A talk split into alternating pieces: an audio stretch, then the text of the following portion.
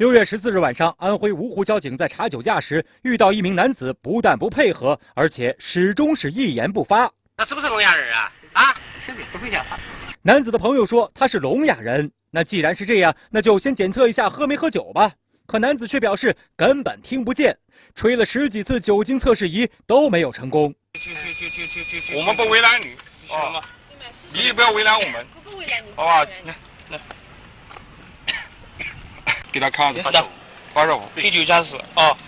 嚯，还真喝酒了！看到这样的结果，男子也是点头表示认可。但是在登记身份的时候，男子又开始比划了。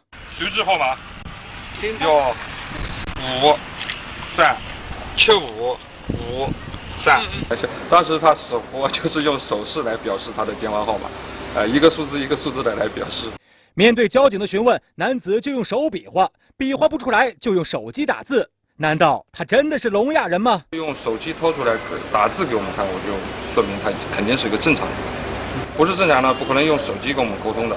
面对滑稽的一幕，副驾驶上的一名年轻女子实在是看不下去了。她告诉交警，男子姓于，只是嗓子疼，根本不是聋哑人，是因为怕开口说话时被交警闻到自己喝酒，所以这才装起了哑巴。